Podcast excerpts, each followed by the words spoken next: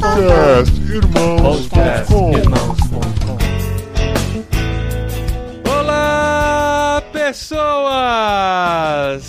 Podcastirmãos.com de número 367 entrando no ar. Eu sou Paulinho, estou aqui com a esposinha Adriana, que eu já tô vendo que vai ser difícil gravar com você essas aberturas essa semana, hein, esposinha? Eita, vai ser difícil, mas a gente consegue. Mas tá bem legal esse desafio, segundo dia, estamos conseguindo. Sim. publicar no horário, porque nesta semana nós estamos na semana especial do podcast Olha Irmãos.com. isso, podcast de férias pra você ouvir um por dia. Todos os dias. Um por dia e olha, todos os dias. E olha só que interessante. Na semana passada, quando a gente estava planejando fazer essa semana, a gente ia divulgar no dia seguinte. A Elza Oliveira no Instagram escreveu assim: abre aspas. O podcast Irmãos.com é tão bom que podia ser todos Olha, os dias. veja o que é esse profeta, irmão. E olha só, no dia seguinte a gente divulgou que nessa semana todos os dias teríamos podcastirmãos.com e este é o segundo dia da semana especial do podcastirmãos.com. E é só o segundo, gente. Tá olha só no isso. comecinho, você que tá fazendo a maratona, saiba que tem podcast todos os dias, de segunda a sexta em irmãos.com. E este podcast é trazido pelo Vocari e pela Christian Vision, nossos parceiros na Olha realização desse isso. projeto. Olha só, a CV proporcionou que a gente tivesse esses podcasts todos os dias durante a semana. Muito bom. E a CV é um ministério cristão que tem representantes em várias partes do mundo. E eles têm um chamado para espalhar o amor de Cristo. Cara, o objetivo deles é anunciar Jesus para um bilhão de pessoas. Olha isso, gente. A CV ela é um parceiro de todo cristão que Aham. quer evangelizar. E tem aí as ferramentas que ajudam e auxiliam nesse processo aí de evangelização que é tão importante, né? Isso, em alguns países eles utilizam programas de rádio, plantação de igrejas, e eles acreditam, assim como a gente, que a internet é uma das ferramentas mais poderosas para anunciar o amor de Cristo. Cara, a internet é uma ferramenta poderosa pra anunciar qualquer coisa. Espalha que é uma beleza o negócio. E por que não falar das boas novas, né? Exatamente. E eles criaram o aplicativo Yes Reis, que se você não instalou pelo apelo de ontem, você vai instalar pelo apelo de hoje. É só procurar por Yes Reis na Apple Store, na Play Store, ou clicar no link aqui desse post para você ter essa ferramenta que vai ajudar todo cristão a evangelizar seus amigos através de vídeos quinzenais, através de dicas que eles dão diariamente para ajudar você a começar uma conversa sobre o amor de Deus. É isso aí, gente. E olha só, intencionalmente vamos buscar pessoas aí que não são cristãs pra gente evangelizar. Que amanhã a gente vai lançar um desafio aqui. Isso, e vocês vão ouvir no programa de hoje que foi sobre vida acadêmica com a apresentação do Simval Júnior, que já gritou Olá Pessoas outras vezes em Olha que irmãos.com.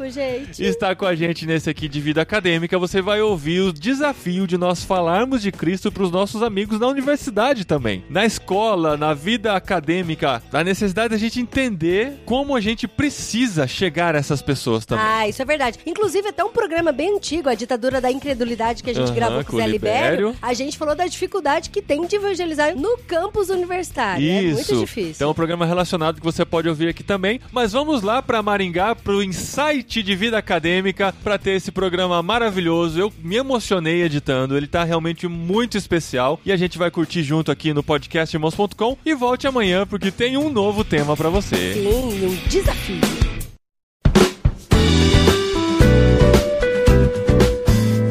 Olá, pessoas! Está começando o podcast gravado diretamente do Vocari, o Insight Vida Acadêmica.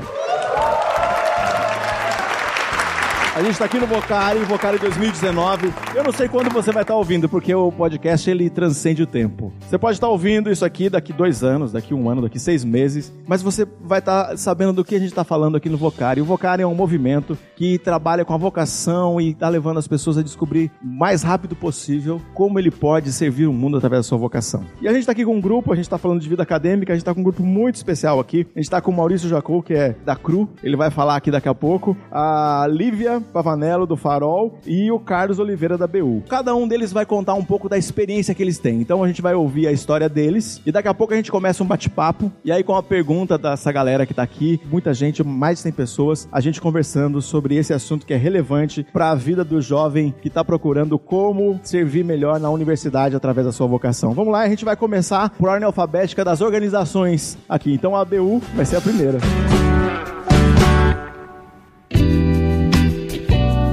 Beleza, pessoal? Tudo bem? Eu sou o Carlos e hoje eu queria contar pouco de uma história para vocês, uma história meio improvável, que foi quando a gente lá da BU São Carlos, mais com a parceria das igrejas, a gente construiu colocar um stand dentro de uma das maiores festas universitárias do Brasil. E acho que talvez para contar um pouquinho como é que foi essa história, eu queria falar como é que foi a minha caminhada para chegar até lá, sabe? Gostaria de começar aqui em Maringá. Antes de ir para essa cidade, que ela é em São Carlos, eu estudei aqui em Maringá. Eu passei aqui no vestibular, depois do terceirão, passei em engenharia mecânica, fiz um ano e meio aqui e tive uma experiência muito legal aqui em Maringá. Só que ela foi um pouco difícil, porque assim, toda transição a gente tem algumas etapas muito importantes. Então aqui, antes era a fé dos meus pais, agora é minha decisão de ir para a igreja e ter minha fé. Antes eram as coisas que eu fazia porque eu era obrigado e agora eu podia decidir fazer ou não fazer, sabe? E aqui eu vi que eu fiz muitas escolhas certas, mas eu vivi uma vida meio dupla, porque eu ia na igreja todos os dias, sabe aquele igrejeiro? Essa, essa era eu, de segunda a segunda. Eu gostava muito, era muito legal vir na igreja aqui. Só que quando eu estava na universidade, eu era simplesmente indiferente, insensível e irrelevante para minha universidade. Eu não fazia questão nenhuma de estar com os meus amigos, então tinha um relacionamento mais superficial. E eu também não fazia questão nenhuma de, sei lá, impactar o ambiente onde eu estava. E Deus me desafiou muito isso quando eu comecei a conhecer mais a Ele. Teve um texto que me desafiou muito, que foi esse texto de João 17, né? Ele está abreviado, ele diz assim: Eu lhes dei tua palavra e o mundo os odeia, porque eles não são do mundo, como eu também não sou. Não peço que os tires do mundo, mas que os protejas do maligno. Essa é a oração de Jesus antes dele ser crucificado e me marcou muito esse texto onde ele fala que não peço que os tires do mundo, mas que os proteja do maligno. E eu me senti quando eu estava aqui em Maringá que a minha vida na igreja, ela estava me tirando desse mundo, estava fazendo uma bolha onde eu só conhecia a galera da igreja, que era muito legal, a gente dava os nossos rolês, a gente ia para EBD, a gente fazia tudo junto, mas não foi isso que Jesus me chamou para fazer. Ele me chamou para estar nesse mundo, para impactar e ser livrado do maligno.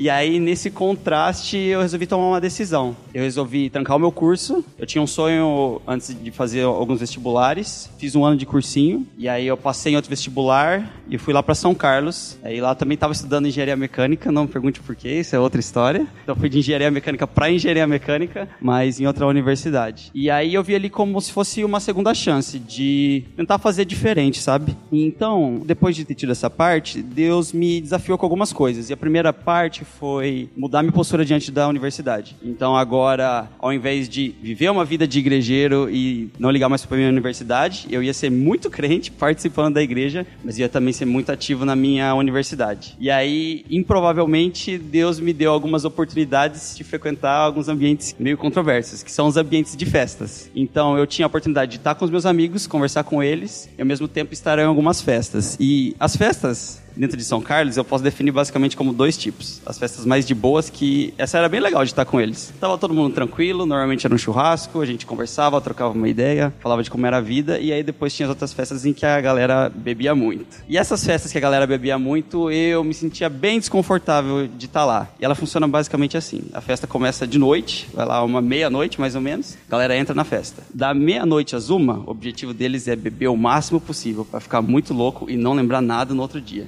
Depois desse período, começa um período como se fosse de caçada, em que as pessoas buscam umas às outras para ver com quem que você vai ficar. Isso é mais ou menos da uma às quatro da manhã. Se você não achou ninguém até as quatro da manhã, você tá na hora da derrota. E aí era onde eu ficava mais indignado, assim. Porque se eu olhava ao redor, não tinha tanta gente, ou a galera já tava escorada nos cantos, passando mal porque tinha bebido muito, ou a galera já tava vomitando, ou a galera já começava a ir para casa. E aí eu olhava para Deus e falava: Deus, eu gosto assim dos meus amigos, às vezes estar com ele, mas acho que aqui passou um pouco do ponto, né? Porque nesses ambientes de festa eu não bebia, eu não ficava com ninguém e também não me divertia, porque o que eu ia fazer com a galera muito doida e eu não tava no clima? E daí Deus me desafiou muito, porque era depois desse período que vinha o período onde eu podia servir eles. Então, meus amigos passavam mal, eu às vezes carregava eles para levar até lá, eu levava eles até as casas deles e eu trazia água, dava comida, e eu fazia isso com muito amor, porque, não sei, eu senti que era isso que eu tinha que fazer, era isso que Deus queria que eu fizesse para eles. E eu fui fazendo um pouco disso, sabe? Acho que uma das coisas que eu aprendi nesse processo, assim, além de ter tido umas boas conversas com Deus sobre, sei lá, por que, que eu tava lá, era de que, no final das contas, antes eu olhava eles mais como, sei lá, alvos do meu evangelismo, sabe? Como se eu fosse, ah, vou pregar Jesus para eles, e aí eu preguei Jesus, cumpri meu objetivo, acabou. E agora não, agora eram meus amigos que estavam num lugar que, a princípio, eu achava que era um lugar que eu tinha que me afastar, porque não, lá é diversão, bebida, mas a gente é crente, a gente não pode. E na verdade eu olhei que aquele é um ambiente de muitos excessos, É um ambiente que, assim, eu uso o termo muito zoado mesmo. Não é um ambiente da hora que eu achei que fosse. Só que os meus amigos estavam lá, sabe? E eu gosto dos meus amigos, eu amo meus amigos. E eu não queria que eles estivessem nesse tipo de ambiente e fosse assim. E daí que começa um pouco da história de como a gente colocou o stand lá. Na verdade, começa muito antes, mas é onde eu entro. Tem um projeto lá em São Carlos, até depois se vocês quiserem pesquisar no Facebook, que chama Eu Me Importo. O Eu Me Importo, ele é basicamente um grupo de amigos cristãos que viram essas festas, especialmente essa festa enorme lá em São Carlos, que chama Tusca. E eles falaram que isso não poderia ficar assim assim. Essa é mais ou menos a festa. Tem uma galera. Acho que no último ano deu tipo 20 mil pessoas por dia e no total da festa deu umas 70 mil pessoas. E em 2009 começou esse projeto com uma galera que primeiro a festa iniciava na rua, eles faziam uma caminhada durante a cidade. E aí o que acontecia é que como eles estavam muito bêbados, vários deles ficavam espalhados no meio da rua e aí vinha passando o SAMU. Então ia como se fosse um trio elétrico andando e o SAMU atrás pegando. E aí o pessoal que era crente falou: não dá para ficar assim, a gente precisa ajudar essas pessoas. Elas ficam em situação de vulnerabilidade. Tinha muitos casos, às vezes, de roubo, tinha casos de estupro, tinha casos, às vezes, até de pessoa que morreu afogada em um rio que dava no joelho, porque a pessoa caiu e não foi ajudada. Então a gente ficou indignado assim, com essa situação e o projeto começou assim. Por causa desses escândalos e desses problemas, a festa foi transferida da rua agora só para um lugar fechado. Mas a gente queria continuar até lá e eu falava, como é que a gente pode ajudar essas pessoas? Daí hoje, como a gente faz no nosso formato de hoje, a gente faz bolinhos faz café, faz pãozinho e leva lá do lado de fora. E é basicamente a gente fica com o stand, a nossa ideia era cola o adesivinho, e aí com esse adesivinho que tinha uma mensagem que normalmente era bem pesada, era um versículo assim, sabe aqueles versículos para esculachar, colava o adesivinho e eles podiam pegar comida. E o resultado foi assim, meio impressionante, porque quando eles iam comer a comida, eles olhavam pra gente e falavam assim: Por que, que vocês estão fazendo isso? Deu, por que, que eu tô fazendo isso? Deu, é porque a gente ama você da mesma forma que Jesus amou a gente. Eles levantavam a bola, a gente só cortava. E a partir disso, a gente começou a trazer muitas pessoas pros nossos grupos, muitas pessoas para as igrejas e a gente começou a ter um bom relacionamento com o pessoal da universidade. Ao invés deles olharem pra gente como, sei lá, os crentes chatos ou os crentes superiores que estão julgando, eles viram como alguém que eles poderiam ser amigos e contar com a gente. E daí, no final, depois de tudo isso, a gente chegava nos grupos das universidades que a gente participou e mandava um cartãozinho. Falou, ah, legal, você gostou do Tusca e tal? Então, a gente é aquela galera que foi conversar com vocês. Então, se vocês quiserem conhecer mais, venham aqui com a gente que vai dar muito certo.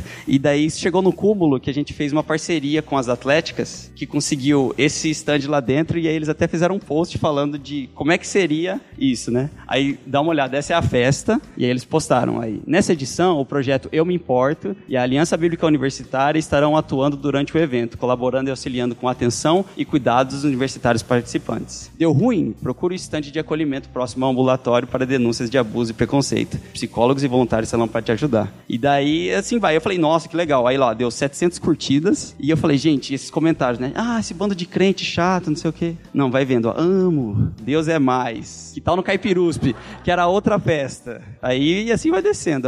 Aí, até lá mais pro final, tem uma galera que. Eles falam zoando, mas eu tenho certeza que é real. Deus existe e ele é São Carlense. E aí Jesus salva. Então, assim, é, foi muito impressionante, sabe? Esse resultado. Eu achei que seria um ambiente de julgamento deles com a gente. Mas não foi, foi um ambiente em que, eu não sei, eu me senti servindo, me senti cumprindo um propósito que Deus tinha pra lá. E aí, se vocês virem as fotos, era muito engraçado, porque tava tipo assim, era vodka, cerveja, energético, ambulatório, ABU, dentro da festa, assim. E para mim, talvez, um trecho bíblico que resume mais ou menos como é que foi a atitude das pessoas que participaram de lá, que não era, isso aí não era ABU, ABU só foi uma parte. O pessoal das igrejas, principalmente lá das Assembleias de Deus, que fizeram, assim, um trabalho sensacional. Acho que o resumo era isso, assim, que quando Paulo fala em Coríntios que, embora eu seja um homem livre, fiz-me escravo escravo de todos para levar muitos a Cristo. Quando estive com os judeus, vivi como os judeus para levá-los a Cristo. Quando estive com os que seguem a lei, vivi debaixo dessa lei. Embora não esteja sujeito a essa lei, agi desse modo para levar a Cristo, aqueles que estão debaixo da lei. Quando estou com os que não seguem a lei, também vivo de modo independente da lei para levá-los a Cristo. Não ignoro, porém, a lei de Deus, pois obedeço à lei de Cristo. Acho que às vezes a gente lê esse texto, ou a gente lê de uma forma errada, talvez pensando que isso é uma carta branca para a gente fazer qualquer coisa, desde que tenha desculpa de pregar a Cristo. Mas não é nada disso, sabe? Quando você vê o contexto dessa mensagem dele, ele está falando justamente de de abrir mão dos seus direitos, abrir mão de tudo, às vezes, o que eu sou, que talvez possa impedir de falar a Cristo, isso eu abro mão. Então, se para mim tá tudo bem lá, tá quatro horas da manhã, levando pãozinho, gastando dinheiro com esse pessoal, então que isso não seja empecilho para eu pregar Cristo, que eu vá lá e pregue. Se quebrar os meus preconceitos e entender que é possível estar tá no ambiente de festa do lado de fora conversando com o pessoal, então que eu abandone isso e pregue a Cristo. Mas a gente sempre está firmado em Cristo e firmado na lei dele. E isso a gente nunca pode abrir mão. Eu acho que é mais ou menos isso que como funcionou lá. Legal.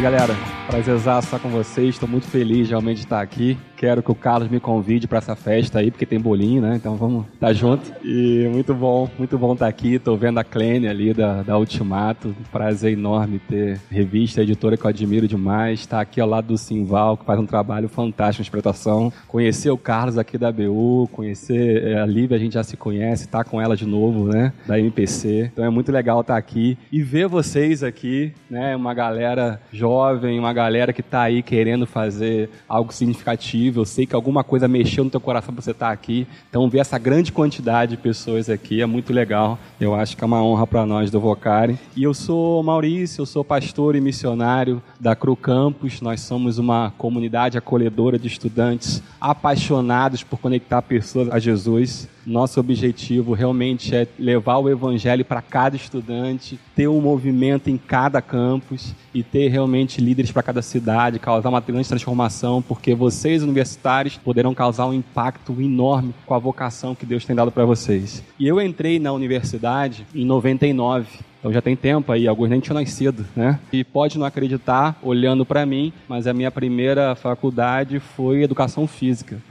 Acredite se quiser. Mas você viu que não deu muito certo, né? Então eu saí da universidade e caminhei na teologia aí, então eu fiz a graduação, o mestrado e doutorado na teologia e tanto no mestrado quanto no doutorado pesquisando o universitário evangélico, como é que vocês vivem a fé de vocês na universidade. Então ver realmente esse público querendo conversar mais sobre a vida acadêmica é muito legal. E eu lembro quando eu entrei na universidade em 99 para fazer educação física lá na Federal Rural do Rio de Janeiro, uma universidade que também é conhecida com as festas que dá, a galera que mora lá, um ambiente bem complicado. Nós éramos 30 homens e nós éramos 30 mulheres na turma. E vocês sabem, como universitário, que sempre tem alguém ali que é o pior de todos, não é verdade? Eu sei que você já pensou em quem é o pior dessa turma, eu sei. E o Luiz Ricardo era esse cara. O Luiz Ricardo era o cara mais mulher mulherengo, o Luiz Ricardo era o cara que bebia mais nas festas, era o cara que ficava mais doidão. Então era um cara que assim, eu olhava para ele e eu falava assim, esse cara nunca vai querer saber de Jesus. Mas eu lembro que eu comecei a orar por ele até um dia que eu me aproximei dele, eu, eu vinha fazendo isso com todos os amigos da minha turma, e até um dia que me aproximei dele e peguei lá um folhetozinho das quatro leis espirituais que fala do plano de salvação, e eu falei para ele, Luiz Ricardo, eu queria compartilhar algo que tem sido muito importante para mim e quero falar isso para você com muita vergonha, com muito medo, achando que ele não ia querer saber daquilo, achando que ele ia zombar da minha cara. Mas ele educadamente aceitou, a gente tinha uma amizade, a gente jogava bola junto, a gente jogava futebol junto. E aí ele resolveu ouvir. E comecei a falar do plano de salvação para ele. Falei do amor de Deus, falei do pecado, falei de Jesus Cristo, perguntei se ele queria receber Jesus. E para minha surpresa, ele com lágrima nos olhos, ele disse: "Eu quero. Eu quero receber Jesus". E nós fizemos uma oração ali, ele convidou a Cristo para entrar na vida dele, e nós marcamos no dia seguinte seguinte, em frente ao ginásio, e o nosso Instituto de Educação Física ficava ali ao lado, nós marcamos no gramado para a gente começar a estudar a Bíblia. Naquela época não tinha né, celular, não tinha aplicativo, então era a Bíblia grandona mesmo. Botava lá no gramado, tinha o um estudo bíblico e começamos a fazer o estudo bíblico. Confesso a vocês que eu estava com mais vergonha do que ele, mas ele estava amarradão ali estudando a Bíblia junto. E eu lembro que um amigo, um parceiro nosso que jogava futebol com a gente, ele se aproximou e eu morrendo de vergonha, muito tímido, mas ele estava chegando assim, a gente lá com a Bíblia aberta estudando, e de repente ele chega e pergunta pra gente: o que, que vocês estão fazendo aí? E o Luiz Ricardo amarradão falando assim: não, a gente está aqui estudando a Bíblia junto com o Maurício. Então é muito legal ver que Deus está agindo, Deus está fazendo coisas muito legais na universidade. Isso aconteceu lá em 99, eu tenho caminhado há 16 anos com universitários, como missionário, e a gente tem visto que Deus está agindo nas universidades. E a verdade é que o maior problema não é que os universitários não querem saber de Jesus. Há muitos universitários, como o Luiz Ricardo, sedentos por Deus. Eu lembro lá, Lívia, né? A Lívia é de Porto Alegre, eu fui fui missionário lá em Porto Alegre. Eu lembro que um dia eu cheguei lá na PUC e PUC, uma universidade que geralmente é considerada né, bem secularizada, bem elitista. Cheguei lá na PUC de Porto Alegre e de repente estava lá sentado o Leandro. E ele estava lá, era um dia de sol, mas um dia com muito frio. E ele estava lá, como os gaúchos falam, não sei se fala até hoje, né? Lagarteando, é, viu? Lagarteando. Ele estava lá só lagarteando, pegando lá o solzinho dele. E me aproximei dele junto com o Eduardo, que hoje é pastor lá numa igreja batista lá de Porto Alegre. Nos aproximamos do Leandro. E aí comecei a conversar com o Leandro e apresentei o plano de salvação para o Leandro. E de repente, no final, perguntei então se ele queria receber Jesus. E ele falou assim: Eu quero. E aí eu perguntei para ele, mas por que que você quer? Antes da gente fazer uma oração, eu perguntei por quê. E ele virou para a gente e falou assim, não, é porque eu estava aqui agora, pensando se Deus existia ou não. E vocês se aproximaram para falar de Jesus para mim. E para mim isso é uma prova de que Deus realmente existe. Galera, Deus está agindo nas universidades. Tem muita gente ali, amigo seu, que está louco, está precisando e está desejando conhecer realmente a Jesus. Mas o maior problema, então, não é que os universitários não querem saber de Jesus. O maior problema é que os universitários não querem evangelizar ou não sabem evangelizar seus amigos no campus. Nós temos um site chamado suescolha.com na nossa organização que nós criamos. E é um site que a gente diz que é um lugar seguro para explorar quem Deus é. Nós não temos grandes recursos, nós não fazemos uma estratégia de marketing que a gente nem sabe fazer isso, nem tem recursos para isso. Mas está o site lá que a gente criou para que a pessoa possa na internet ali conhecer um pouco mais de Deus. Sabe quantos acessos tem tido esse site? Eu pesquisei quando eu estava para fazer a minha tese, no doutorado, eu fui pesquisar de agosto de 2017 para agosto de 2018. Nós tivemos diariamente mais de 40 mil acessos. 40 mil acessos num site que de repente vocês aí nem conhecem. Mas o jovem está lá na internet, ele procura alguma coisa sobre Deus, sobre Jesus, sobre droga, pornografia, um monte de coisa, e de repente caiu no site lá e entrou. Se 40 mil pessoas têm acessado diariamente um site que a gente nem faz uma propaganda,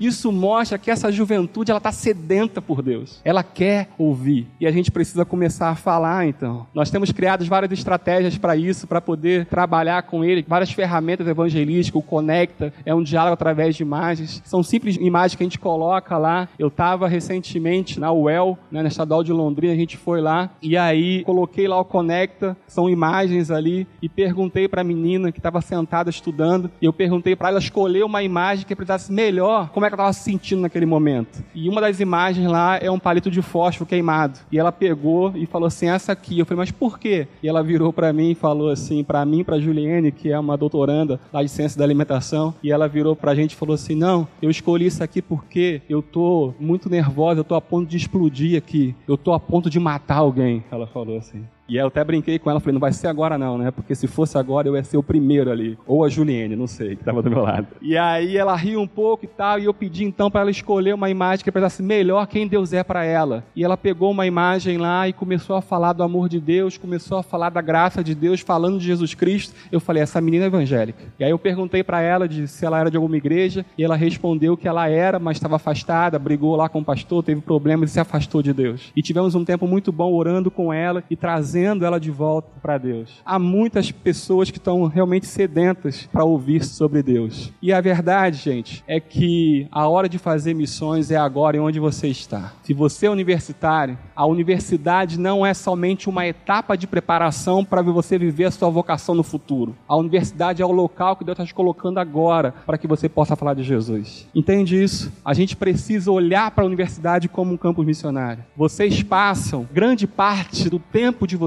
da vida de vocês hoje como universitário, lá na universidade. Tem universitários, hoje a gente estava na oficina, uma que é doutoranda, tá até por aqui, eu vi aí agora, e ela falando assim: passo 12 horas na universidade. Na pesquisa que eu fiz com universitários evangélicos aqui na UEM, em média, os universitários passam 10 horas na universidade. Se você passa 10 horas por lá, é lá que Deus está chamando realmente para você ser relevante e fazer Deus conhecido. Então a hora de fazer missões é agora e onde você está. Agora vivemos um problema hoje. A grande verdade, e eu acredito muito nisso, é que os universitários evangélicos precisam ser evangelizados e discipulados, porque há muito pouco conhecimento da pessoa de Jesus, mesmo entre os cristãos. Nós temos encontrado nas universidades até mesmo pessoas que se declaram como evangélicos não praticantes. E mesmo aqueles que são praticantes conhecem muito pouco. Na pesquisa que eu fiz aqui na Universidade Estadual de Maringá, com os universitários evangélicos, eu perguntei para eles quem Jesus era, dentre várias perguntas. E para minha surpresa, a superficialidade com que eles respondiam, com que eles falavam de Jesus, me assustou. Ninguém Ninguém falou que Jesus era Deus, ninguém falou que Jesus não tinha pecado, ninguém falou que Jesus, e eu com a cabeça de teólogo, né, 100% Deus, 100% homem, ninguém falou que Jesus Cristo era Salvador, ninguém falou que Jesus Cristo é Senhor. Jesus Cristo era apenas um amigo, um amigão, um companheiro, que é bonito, isso tem seu valor, mas a gente precisa conhecer um pouco mais sobre isso. Então, a gente precisa olhar para a universidade realmente como um campo missionário e precisa começar a agir lá. E há muitas formas de fazer isso. A gente está aqui com a Crucampo, a gente tem a BU, a gente tem a MPC. Deus tem levantado muita gente para você se envolver. A gente tem muitas ferramentas aí para você usar para fazer isso. E a gente espera que você realmente olhe para a universidade como um campo missionário. Amém? Valeu, galera. Um abraço.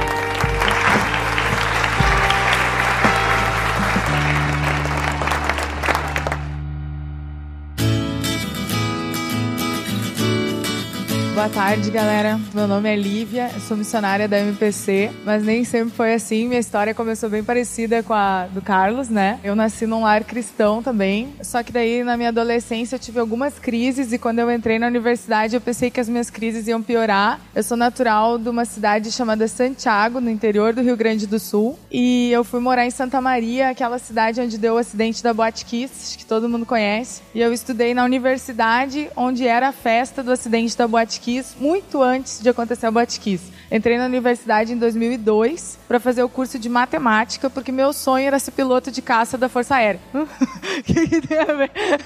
Não, é que a prova mais difícil da academia da Força Aérea era a prova de matemática. E aí eu entrei na faculdade com 16 e eu tinha até 21 para entrar na Força Aérea. Eu pensei, bom, eu passo em matemática, né? Porque vai dar tempo de eu me formar em matemática antes de eu fazer minha última prova, então eu vou passar de qualquer jeito. E aí comecei a faculdade de matemática então e estudava para a Academia da Força Aérea. E nesse meio tempo eu tive uma experiência genuína com Jesus mesmo. No dia 28 de julho de 2002, com 17 anos e um mês, eu morri para mim. Dei toda a minha vida para Jesus. Naquele dia, todos os meus sonhos perderam valor diante da sublimidade de conhecer a Cristo e seu poder e quem Ele é. Então, nada mais fazia sentido, nem ser piloto, nem nada. E aí eu, tá, Deus, e agora? Agora eu não sei como continuar vivendo, porque agora Tu é minha vida. E até hoje eu sempre vivi uma religião, eu não vivi isso. Como é que eu vou para universidade segunda-feira?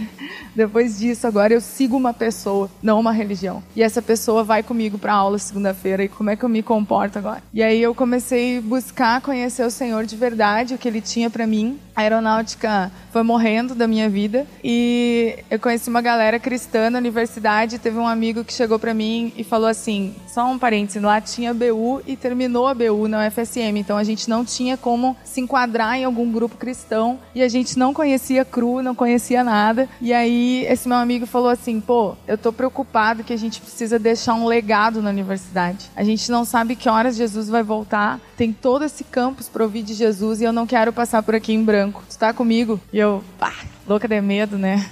Tô, né? Fazer o quê? Não vou dizer que não pra esse louco, né? E aí, então tá, agora eu sigo Jesus também e tal, meu Deus do céu. E aí a gente marcou uma reunião de oração na frente do CT, Centro de Tecnologia. Foram quatro pessoas, eu e mais três guris. Eu jamais vou esquecer aquela manhã. Era uma quarta-feira, 11 da manhã, nós na frente do Centro de Tecnologia, um solzinho, nós lagarteando. E aí veio aquele sol assim, a gente começou a orar e falou: nos dá a UFSM rendida a ti, Senhor. A gente está disposto a pagar qualquer preço para que esses adolescentes, esses jovens aqui conheçam a Ti, né? E aí passou um tempo, a gente se reuniu na frente da reitoria, fez uma volta na reitoria, nós e o pessoal de Jericó, né? Fizemos uma volta na reitoria, era três, três guerreiros, mas números não vencem batalhas. Deus só precisa de gente completamente comprometida, né? E aí a gente orou naquele dia também em volta da reitoria, eu não me esqueci daquele dia assim e da oração que a gente fez naquele dia. Depois passou um tempo, um cara da engenharia elétrica marcou uma reunião. Eu lembro até hoje do meu celular amigo, Movistar amigo, quem teve um, vibrando assim na minha bolsa, aquele tijolão. Aí eu peguei e tinha uma mensagem: nos encontrem na frente do Centro de Artes e Letras, 11 da manhã, era uma sexta-feira. E quando a gente chegou lá, tinha 11 universitários, de várias congregações. E aí a gente começou a compartilhar a nossa vida e a gente começou a se reunir duas vezes por semana. A gente não sabia o que fazer. Tipo assim, o que, que a gente é, quem a gente... Oh, a gente é seguidor de Jesus aqui dentro da universidade. Que nome a gente tem? Ainda não tem. E aí a gente começou a se reunir assim e nós começamos a estudar Heróis da Fé juntos. Quem já leu esse livro aí, Heróis da Fé? Porque a gente queria ser heróis da fé dentro da universidade e mudar a universidade e mudar a história da UFSM e mudar a história do Rio Grande do Sul, por que não? Santa Maria é conhecido como o coração do Rio Grande. E a gente estava no coração do Rio Grande, no lugar onde mais tinha gente em Santa Maria, onde é mais conhecido, que era o UFSM, e a gente podia mudar aquela história. E aí a gente começou a se reunir nas quartas e nas sextas, porque John Wesley e os amigos dele jejuavam nas quartas e nas sextas. Então a gente, ai, ah, vamos fazer que nem eles, vamos se reunir nas quartas e nas sextas. Tipo assim, muito espiritual. E aí a gente começou a se reunir nas quartas e nas sextas, e aí um professor universitário foi transferido e começou a participar do nosso grupo, e aí ele conseguiu uma sala pra gente na UFSM. Então a gente passou de se reunir nos prédios, nos campos aí que a gente se reunia, e ele conseguiu uma sala pra gente, então a gente teve um lugar fixo na UFSM, e um dia simplesmente uma acadêmica de desenho industrial chegou no nosso grupo e falou assim: Ô galera, eu tava pensando que a gente podia ter um nome, né? E eu, não, eu acho que não, acho que a gente tem que ser que nem os do caminho, que vai ser conhecido aqui pela transformação que a gente faz. Foi a única contra ter um nome. E aí foi voto vencido, graças a Deus. E aí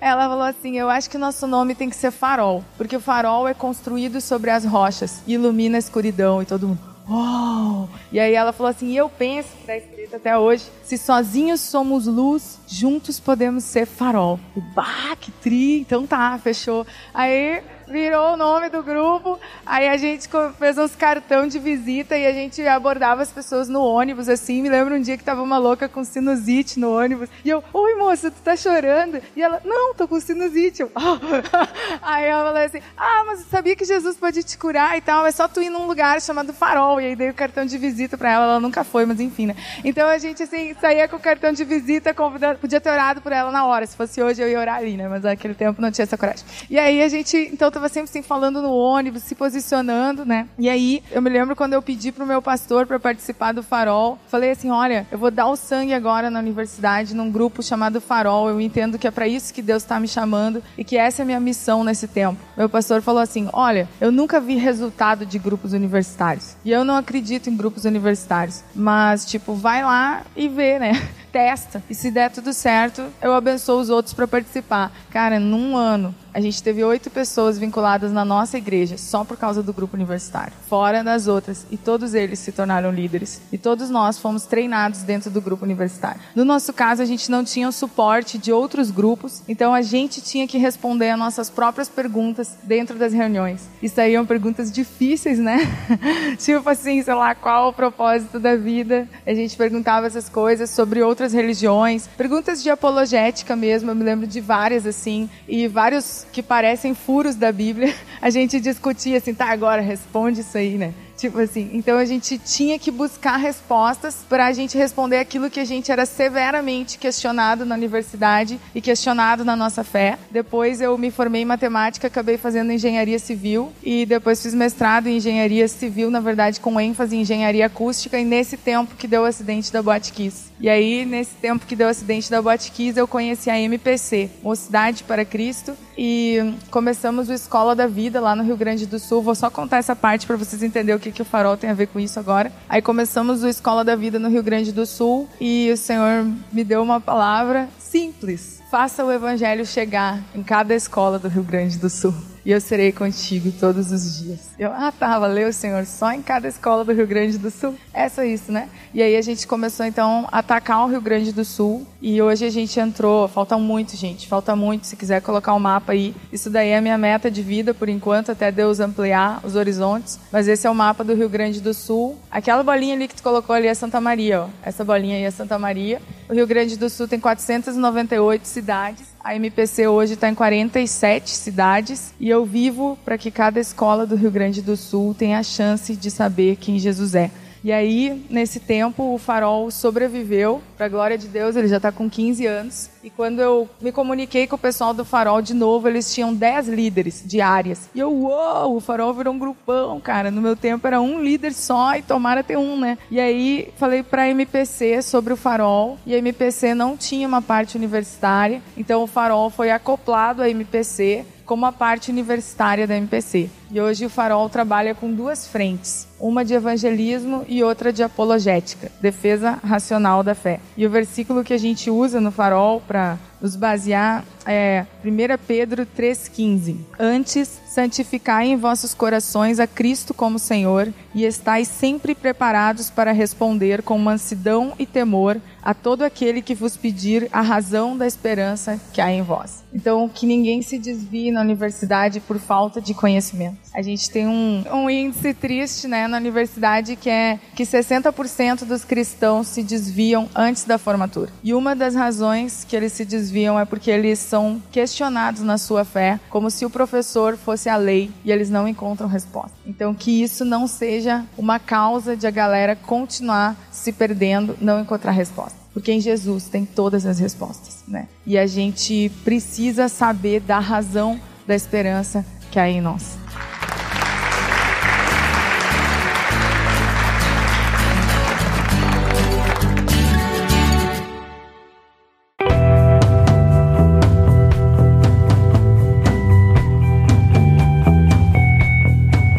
Né, gente? Ouvir como que as pessoas estão usando sua vocação para fazer o evangelho acontecer, para fazer os grupos de diferentes formas terem forma e encontrarem um jeito do evangelho chegar. Primeira coisa, eu queria ouvir um pouquinho de vocês, como é que vocês lidam, porque a gente sabe que o ambiente acadêmico tem algumas coisas que são típicos. Por exemplo, a gente tem as correntes ideológicas, as correntes políticas, as polarizações, a gente tem os movimentos, né, os movimentos que se criam e dependendo da região do país, ele tem uma força mais na questão racial, na questão LGBT. Como que vocês lidam com essas pressões? Porque isso é uma coisa típica desse ambiente onde vocês estão e, e como vocês, não é só uma questão de como lida com isso, porque essas influências acontecem dentro do grupo, né? A gente ouviu a Olivia falando da apologética, mas às vezes não é a influência entrar no grupo, é no grupo lidar mesmo com pessoas que são de lados opostos no escopo político e eles estão ali dentro do grupo. Como é que vocês fazem para trabalhar essas questões? É, nós precisamos deixar claro que como Cru Campus, nós somos um movimento é partidário, a gente não é um movimento político e a gente não pode, não deve, não vai nunca defender nenhuma posição, seja de um lado ou para outro, seja um partido ou outro. Então a gente não entra nisso. Mas a gente sabe que a política está aí e faz parte também do evangelho, né? Essa questão, essa relação entre o evangelho e a política. Então temos vivido um momento bem difícil como país, uma polarização e um ódio grande. Então, se a igreja não sabe lidar com isso, né? Imagina se um grupo vai saber. Exatamente. Então a gente toma muito cuidado porque isso tem causado divisão e realmente tem causado um transtorno muito grande. Eu como missionário, eu tenho pessoas que ofertam mensalmente para que eu tenha o meu sustento, né? E eu tenho igrejas e pessoas que fazem isso. E nesse momento, no ano passado, né? Que ainda está muito forte, mas no momento da, da eleição, né? O simples fato de você falar alguma coisa, você já é taxado por vários adjetivos e muitas vezes ruins. E eu tive mais de mil reais que eu perdi de sustento porque fiz uma crítica a um candidato que para mim era inaceitável aquilo na minha posição política. Aquele tipo de proposta, né? né? Então, o fato de você criticar, de você não aceitar hoje dizer que a universidade é uma balbúrdia, a gente sofre crítica por causa disso. Mas a gente, como universitário. E, ou, ou aceitar que a universidade é uma balbúrdia Exato. também vai fazer a mesma coisa. Né? Exato. Né? Então, assim, a gente vem, né, desde que eu me entendo por gente, desde 99 que eu entrei na universidade, a gente vem brigando por muitas coisas para que a universidade seja cada vez melhor. Quantas greves foram feitas ao longo desse tempo, né? Isso. Então, mas é qualquer comentário que você faça, você já está chato por alguma coisa, então tem que tomar muito cuidado com o que você fala, mas precisamos nos posicionar e falar assim, mas como o Campos nós não somos um movimento político. E nós temos dentro do nosso ambiente, até mesmo dentro né, do corpo de missionários, pessoas que vão para um lado, pessoas que vão para o outro. E a gente precisa aprender a lidar com isso e respeitar. Lívia, como é que é lá no, no Farol? Acontece isso lá no Rio Grande do Sul? Tá tão longe que não acontece? É,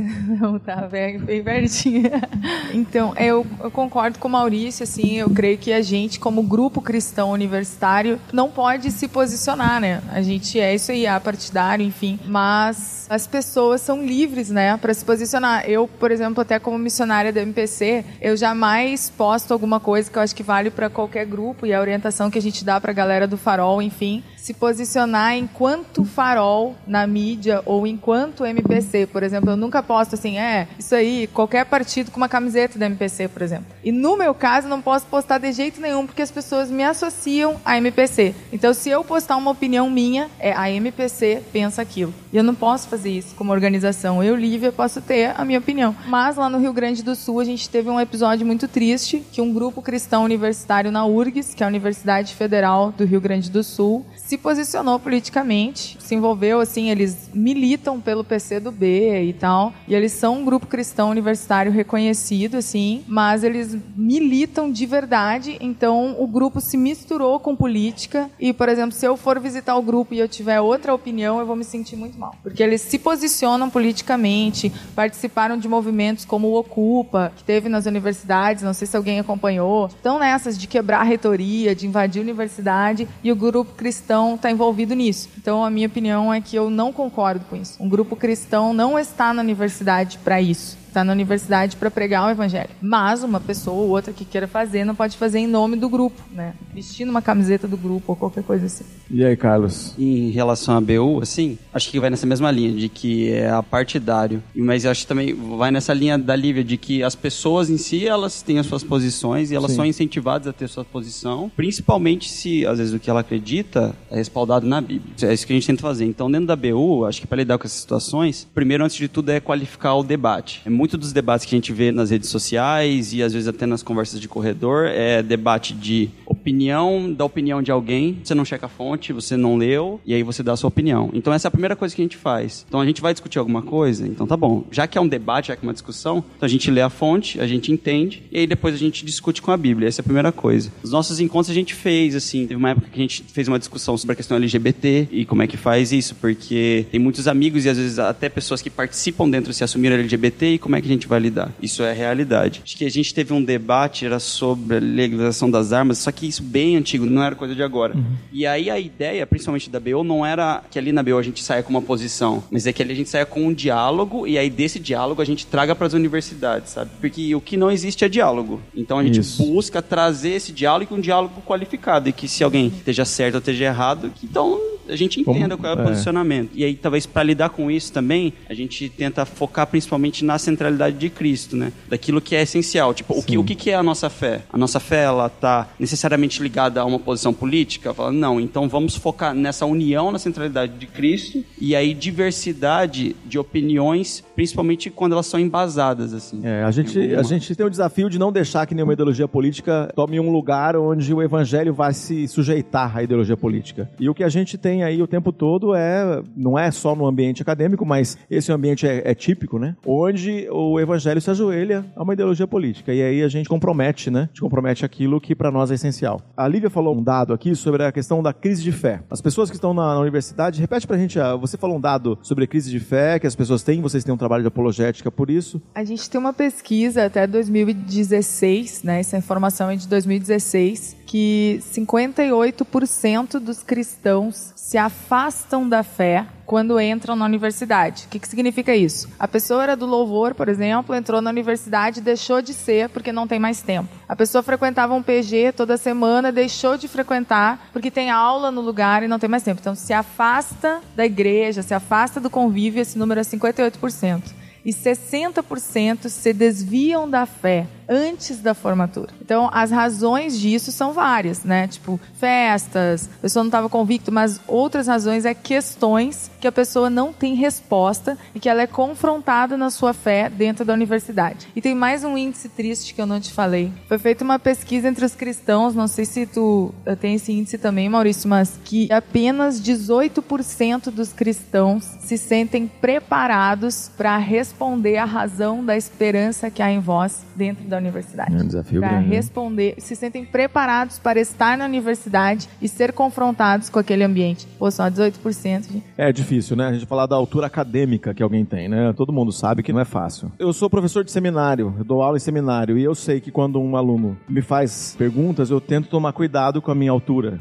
porque é muito difícil. Às vezes a pergunta da pessoa, ele está colocando uma pergunta, e a forma que eu respondo, eu posso estar colocando uma arrogância acadêmica. Agora, na universidade, nenhum professor se preocupa com isso. Pelo contrário, ele vai fazer questão de ser arrogante e mostrar como a nossa pergunta ali naquele ambiente ela não tem sentido ou como ele é inteligente diante disso. Maurício, fala pra gente um pouco sobre essa lidar com as pessoas que vocês aconselham ou que vocês caminham com eles e que estão passando por crise de fé, ou quem sabe até contar uma história de crise de fé que você passou na universidade. Na verdade, eu queria fazer um contraponto a isso, né, dessa questão que a universidade é um lugar onde os cristãos perdem a fé. A gente sabe, é meio que um senso comum nisso, Eu realmente desconheço uma pesquisa no Brasil que fale sobre isso. Tem pesquisas americanas e tal, mas é uma realidade completamente diferente. Então a gente tem que tomar cuidado um pouco com isso. Mas eu quero fazer o contraponto no seguinte: se a universidade é, mas eu, eu não tenho certeza disso, honestamente, mas se a universidade é esse local, o que nós temos visto como movimento na Cru Campus, hoje nós estamos, estamos presentes em todos os estados do Brasil, nós estamos presentes em mais de 200 universidades em nosso país, e o que a gente tem visto hoje é que os cristãos, eu imagino que isso aconteça na BU, isso aconteça na IPC, os cristãos que estão na universidade e que resolveram anunciar a fé na universidade, a fé deles foi fortalecida. Porque eu creio que o anúncio da fé fortalece a própria fé. Então, essa ideia de que o cristão na universidade se afasta,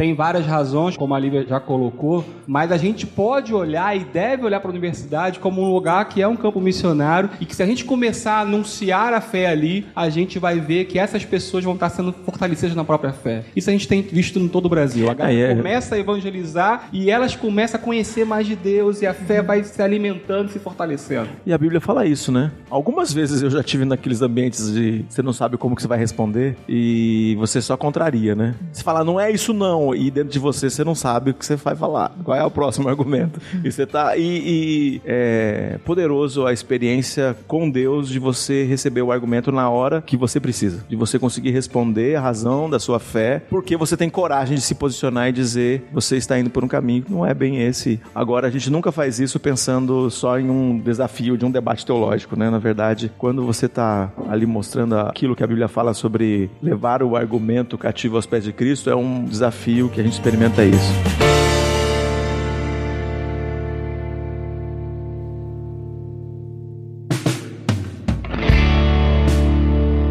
De onde você é pra gente e manda a pergunta. Sou de Brasília, eu estudo na Universidade de Brasília e eu queria saber qual é a maior dificuldade que vocês tiveram na evangelização dos grupos. Se foi de formação, se foi questão da timidez. Eu acho que hoje a maior dificuldade que eu percebo e fique à vontade para discordar, né, ou para fazer qualquer comentário em cima, mas a maior dificuldade hoje é que nós somos muito mal vistos como evangélicos.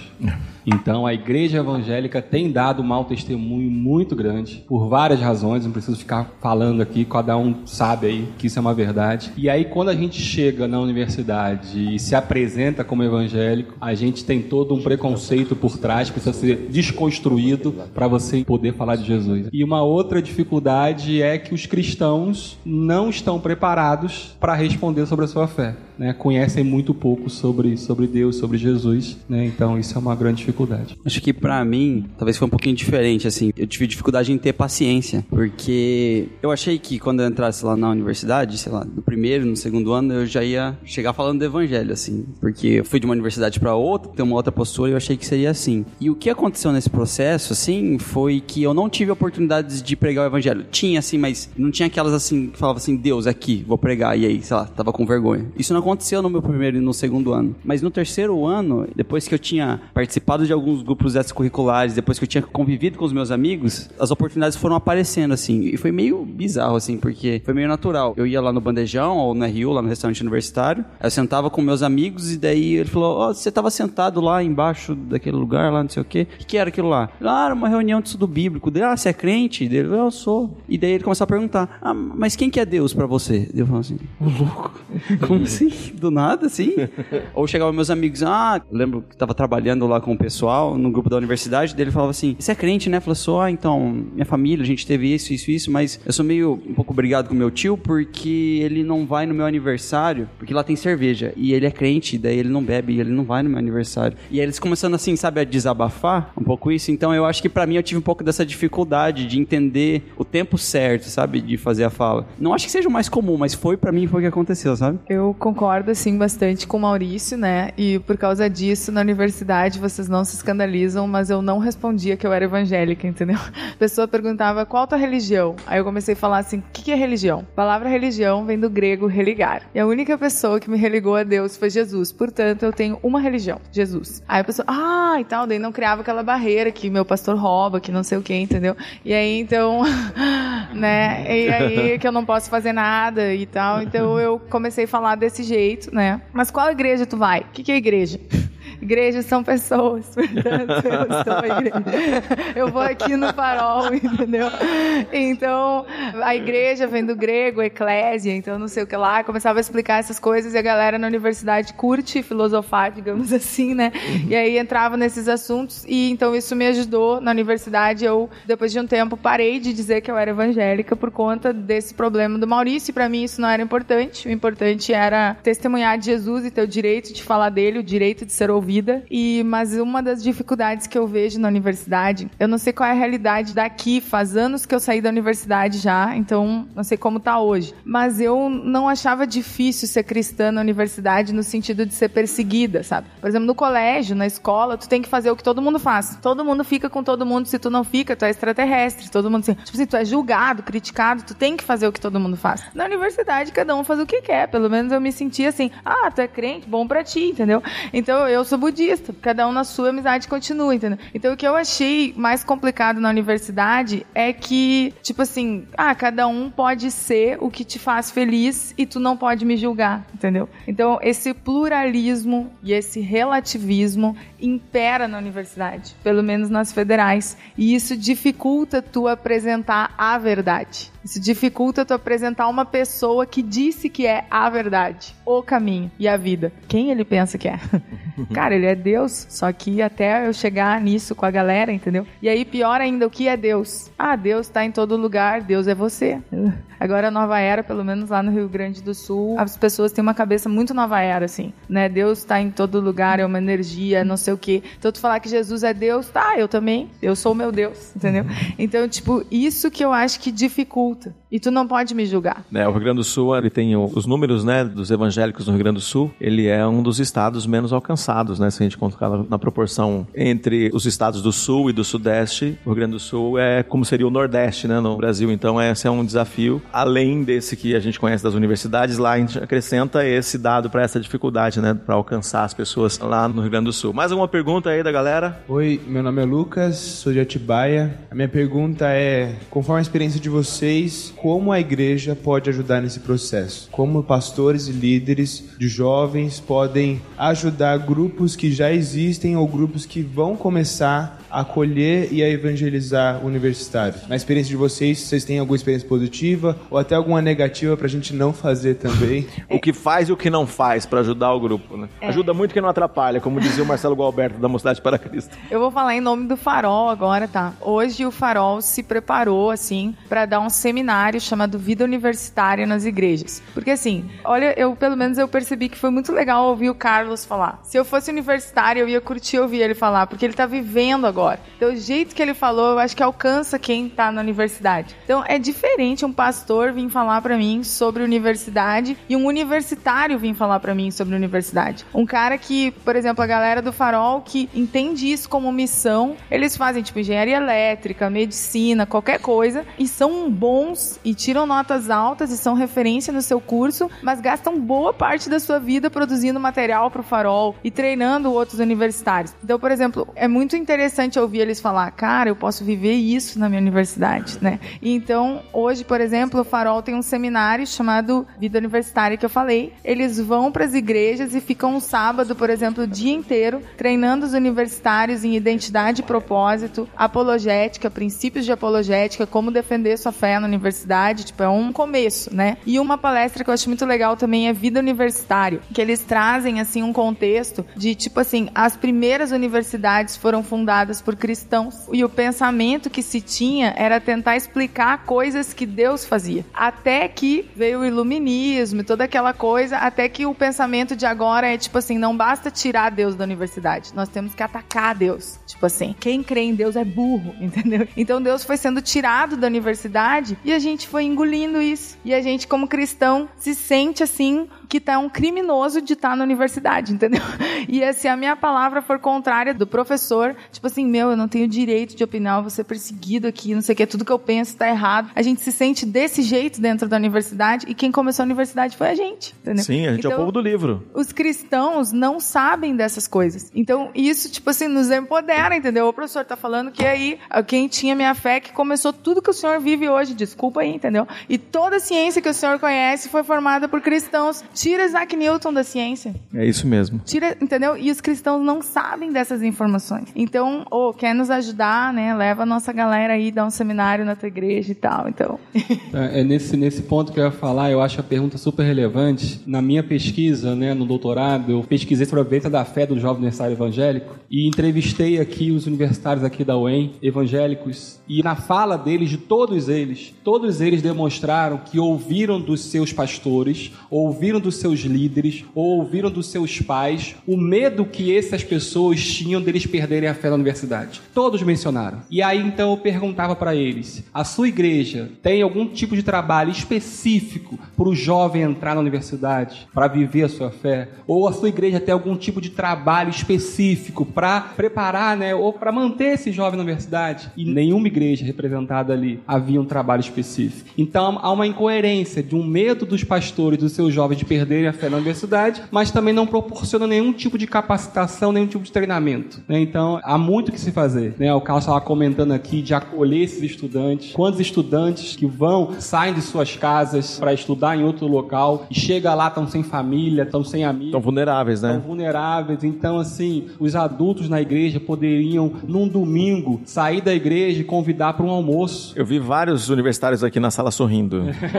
É, porque domingo você se sente sozinho, você se sente abandonado, você não tem família ali, você não tem ninguém. E de repente você receber um convite para almoçar na sua casa já faz uma diferença enorme. Então são atitudes muito simples. Eu acho que isso é fundamental. Acho que além disso de acolher, que é muito legal, almoçar de graça é legal mesmo. é, também acho que seria acolher os estudantes com as dúvidas deles. Então, às vezes, eles têm muitas perguntas, tem muitas coisas que eles não entendem. E se a gente entende que Deus é Deus e Jesus é Jesus, a gente não precisa ter medo dessas dúvidas, a gente precisa explorar elas para ver até onde vai. Então, acho que além de acolher os estudantes fisicamente, que é sensacional, acolher eles nessas dúvidas também. Porque tem muito crente bom por aí que tem resposta para essas perguntas. É só a gente investigar aí. Então, convida as organizações, essas organizações, tem outras organizações universitárias que, inclusive, desse pessoal aqui, talvez tenha gente aqui que é da Toca do Estudante e dos outros movimentos estudantis aí que nós conhecemos, que você pode convidar para ir na sua igreja e ajudar nesses processos que o Maurício está falando. Porque a gente deve levar nossos jovens para serem intelectualmente preparados. Nós precisamos fazer isso. Nós temos o dever de fazer isso. É um desafio para levantar um tipo de movimento que investe na educação formal da nossa pátria, né, dos nossos jovens. Tem mais uma moça aqui com uma pergunta. Eu sou a Thaís, de Palmas, Tocantins. E minha pergunta é como lidar com esse choque de realidade barra transição, como o Carlos falou, entre ver em uma bolha cercado de amigos cristãos e depois ir para a universidade com várias pessoas de diversos tipos e um choque de realidade mesmo, principalmente nos primeiros períodos. Sair de uma bolha e entrar na outra. Como é que a gente faz isso? Olha, eu fiquei 10 anos na universidade, né? E eu acho assim que a primeira coisa é a gente ter certeza que Deus nos colocou lá. Porque assim, o que eu vejo nos cristãos hoje na universidade é tipo assim, ó. Ai, cinco dias da semana de terror. E aí, sexta, sábado e domingo, a partir de sexta de noite, né? Tá com a galera da igreja. Então, sábado na bolha da igreja, domingo. E ali na igreja, eu sou líder, eu toco, eu sou o cara, eu sou líder de PGNs, que na universidade eu sou um coitado, tipo assim, destruído lá no fundo da sala, não quero que ninguém me conheça, que ninguém sabe que eu existo.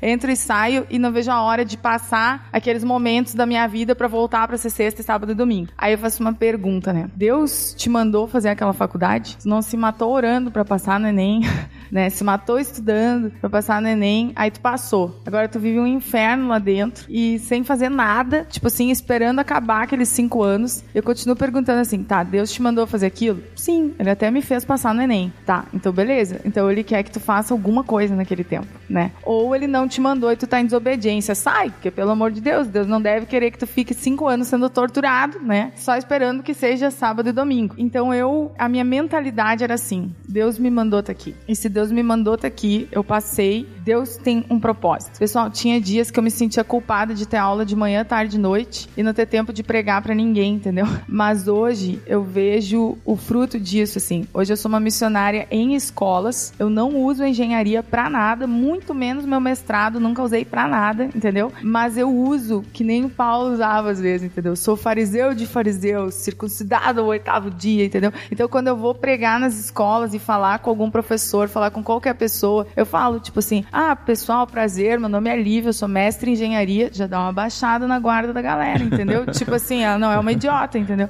Aí, então, eu também sou professora de matemática, quase nunca exerci, mas aí eu falo também, também sou professora de matemática. Então, a gente não sabe o que Deus vai usar a nossa formação. E hoje, eu estou discutindo com o governo do Rio Grande do Sul o direito de pregar dentro das escolas. Estou na cara da Secretaria de Educação lá, discutindo o que é Estado laico e o direito de permanecer nas escolas e da igreja permanecer nas escolas. Mas eu precisei ter uma formação para isso. 10 anos na universidade. Mas assim, o que eu entendo é que a gente tem que saber a nossa identidade. Tipo assim, mudou as regras. Antes eu sabia sobreviver na escola. A universidade é outro nível, cara. Quais são as regras agora? Deus, como que eu sobrevivo aqui? Jejum e oração, desculpa aí. E Deus vai te dar a estratégia do que Ele quer que tu faça lá dentro. E eu permaneci cristã os 10 anos na universidade, entendeu? Tipo assim, tem uma máxima lá que ninguém passa o arco da UFSM sem pecar numa determinada área. Eu passei três vezes, entendeu? Então, tipo assim, a gente não é o que eles dizem. A gente é o que Deus disse da gente, entendeu? Então, tipo, isso que eu acho que a gente tem que ter forte a nossa identidade em Cristo e o que a gente está fazendo ali dentro. E eu tô ali dentro para influenciar. E aquele lá sempre foi o meu território. Eles que roubaram, entendeu? E com um monte de mentira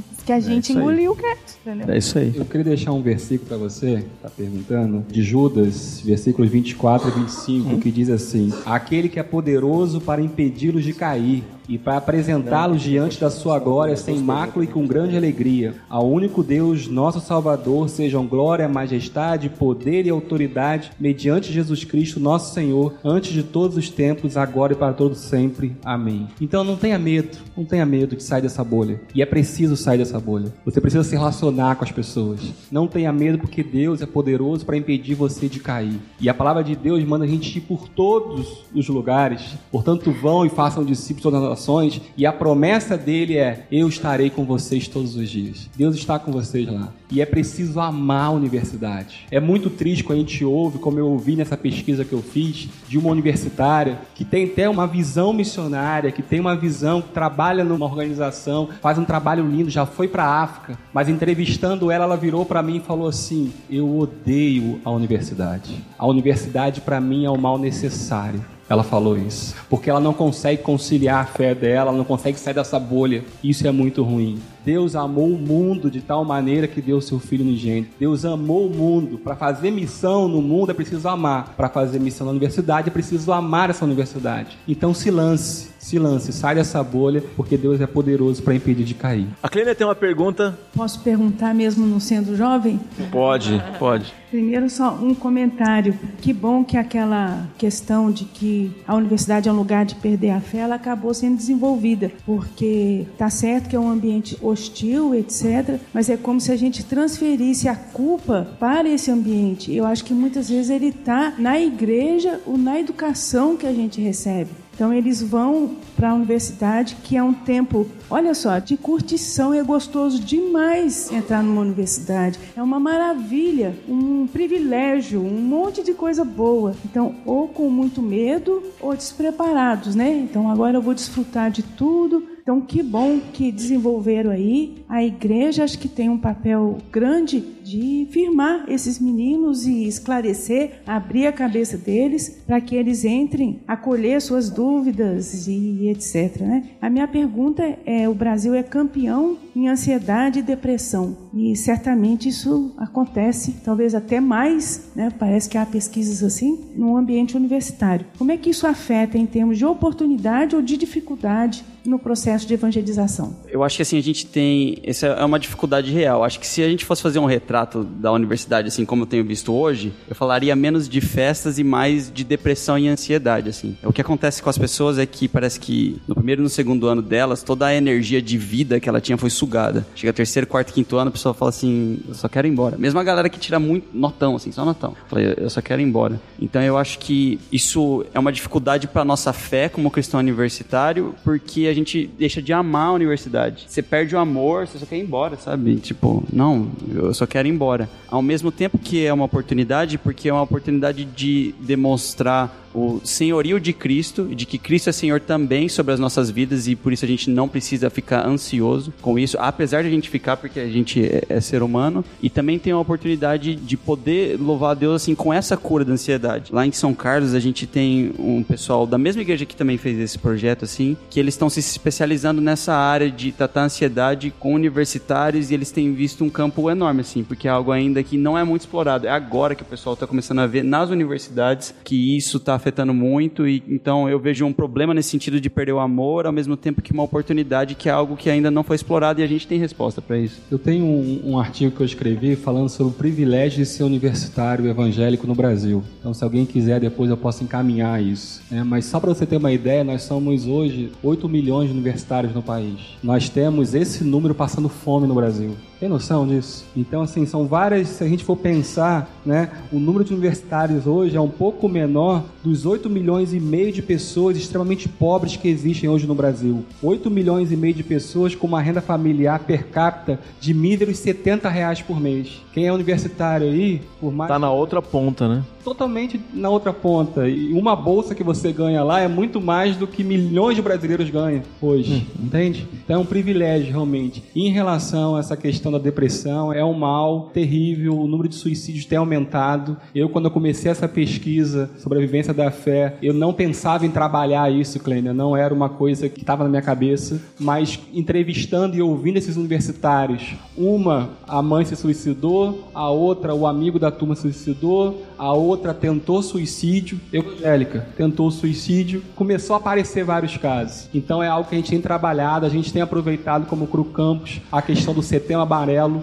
Então a gente tem feito nas universidades onde nós estamos presentes várias ações no mês de setembro, se juntando a essa campanha de setembro amarelo para poder despertar e conscientizar sobre isso. Nós temos um sonho aqui em Maringá de alugarmos uma casa aqui em frente ao UEM para que a gente possa ser uma casa onde a gente tenha psicólogos ali para que possam tratar dessas pessoas, além, é claro, de oração, de estudo da palavra e tantas outras coisas. Então a gente tem planejado isso, estamos sonhando, né, buscando pessoas para investir nisso, para que a gente tenha e possa de alguma forma ajudar um pouco nisso.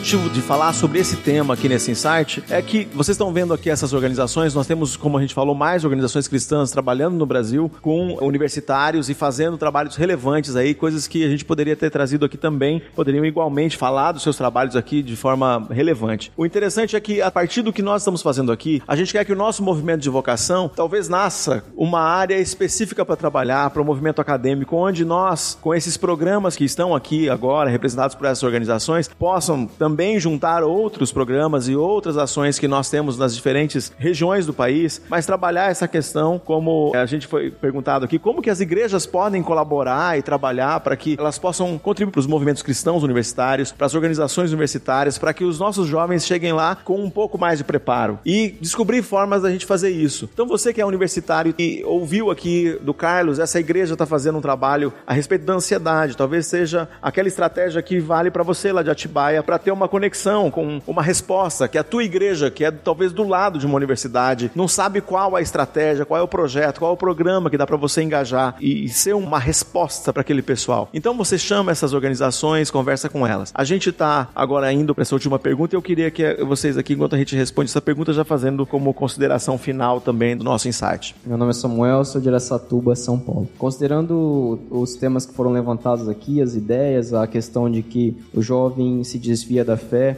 é independente de se há realmente uma pesquisa brasileira nisso ou não, a realidade a gente vê, eu mesmo tenho inúmeros amigos que realmente se desviaram na faculdade e realmente sabendo que a faculdade é um ambiente hostil, Considerando também que a Lívia falou aqui de que a educação ela começou por nós, né? Foram os protestantes também que iniciaram as universidades e que antes a intenção era realmente partir do estudo de todas as áreas do conhecimento pela perspectiva bíblica, né? A partir da teologia. Então a pergunta que eu tenho para vocês é o que vocês acham da educação superior cristã? E é baseada nos modelos das universidades nos Estados Unidos. Como é realmente uma educação cristã dentro de uma cosmovisão bíblica com professores crentes. né? Então, pensando nessa questão de que o jovem, o crente, ele precisa ainda ser evangelizado, precisa fortalecer a fé dele, qual seria a importância de uma universidade cristã? Ela seria relevante hoje no nosso contexto brasileiro? Nós sabemos que a gente tem faculdades cristãs, mas que são cristãs no nome. Algumas estão tentando fazer o processo de volta como uma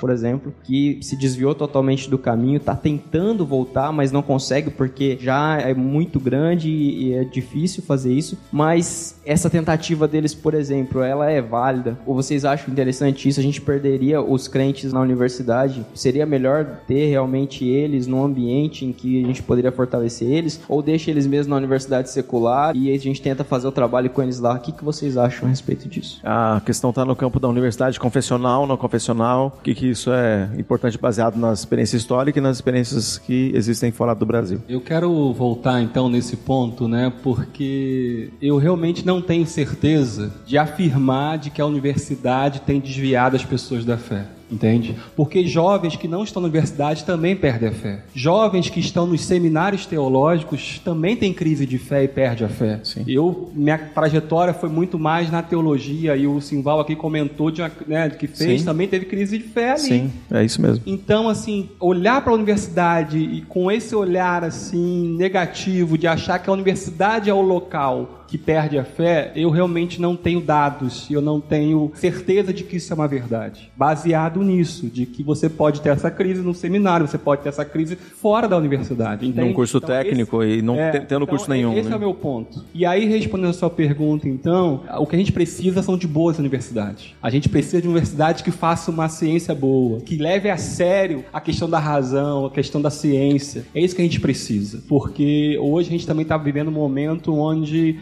há uma desvalorização da razão impressionante. Né? Eu acho que a gente precisa de boas universidades. Agora, não entrar numa discussão de confessional ou não, até porque nos próprios seminários muita gente tem perdido a fé também. Se a gente fosse criar uma, essa criação de universidades confessionais para criar mais uma bolha onde se protege, eu acho que isso é até antibíblico nesse sentido. Eu acho que a gente precisa é, entender essa situação para ver se essa perda de fé é pela universidade ou se é justamente porque é uma fase da vida onde a pessoa escolhe o caminho dela e a universidade acaba por ser o ambiente onde isso ocorre. É realmente difícil, mas acho que vai um pouco no que a Kleiner falou de será que é- se a culpa é da universidade ou é, é algo que acontece também no- nos outros lugares. Então, se fosse só pela bolha, eu, eu acho que não valeria a pena. Agora, por outro lado, assim, se fosse pra ser sal e luz no sentido de ser sal de salgar e ser luz de iluminar ao redor, eu acho que seria válido. Agora, como isso se parece, aí eu não sei não.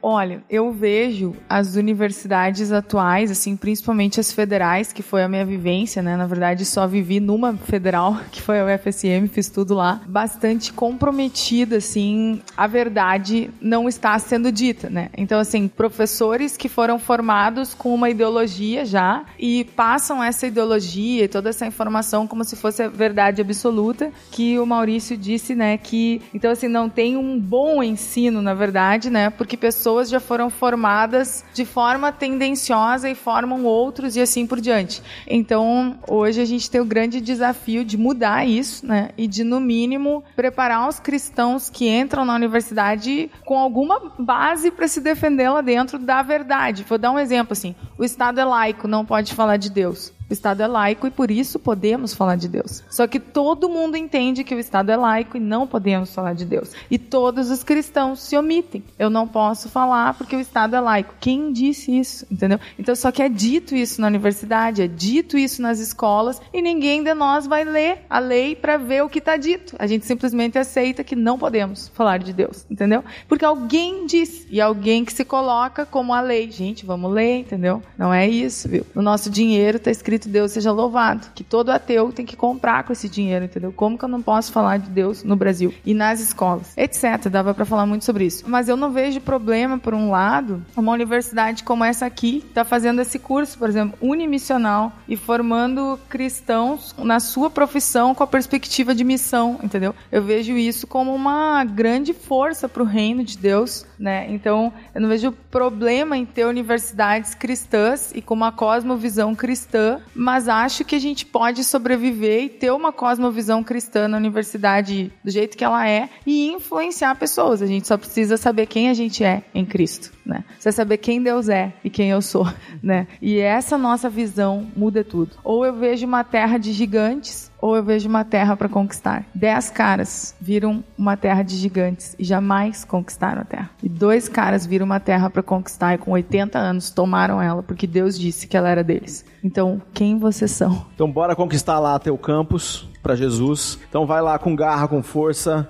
se junta com seus amigos, entra lá na sala onde você sonha que vai ser o teu grupo universitário. Se você está numa universidade, num campus onde não tem grupo de estudo bíblico, entra na sala e ora naquela sala onde vai ser o teu grupo em nome de Jesus. Faz isso, pede para Deus mandar as pessoas que farão parte do seu grupo. Vai lá com coragem, com coragem, porque homens e mulheres que fazem isso em nome de Jesus ganham a coragem que vem dele. Vá lá, faça isso, faça isso. E a gente vai ouvir a tua história. A gente quer ouvir ouvir falar de você no futuro, sobre alguém que um dia ouviu e foi desafiado, e o desafio não foi só ouvir as histórias dos outros, porque chega um tempo que a gente fica ouvindo os testemunhos dos outros, a gente fica pensando, ah, mais um insight que eu preciso participar, mais um podcast que eu preciso ouvir, mais uma dica que eu preciso. Eu acho que você precisa mesmo é entrar naquela sala, chamar aquele teu amigo que você sabe que é cristão, que está vivendo uma vida mais ou menos, orar com ele, falar que tal se a gente começasse aqui um grupo de estudo bíblico. E quem sabe, um dia você vai contar dessa história e falar falar das pessoas que foram alcançadas através desse desafio que você aceita aqui hoje, de viver a tua vocação e colocar ela a serviço do alcance de pessoas que estão lá no seu campus. Quem sabe o nome desse menino que o Maurício, quando contou a história aqui, seja aquele teu amigo, o cara mais difícil da tua turma que vai ser alcançado porque você vai fazer isso com coragem. É isso que a gente acredita, que quando a gente coloca a nossa vocação em serviço, ela transforma o mundo. A gente tem certeza que pessoas que fazem isso colocam o mundo mundo de cabeça para baixo, porque as coisas que funcionam do jeito que todo mundo acha precisam de Jesus. Elas de fato ainda não estão funcionando. Então, lá no seu campus tem um lugar que Jesus quer alcançar e tem tudo a ver com a sua vida.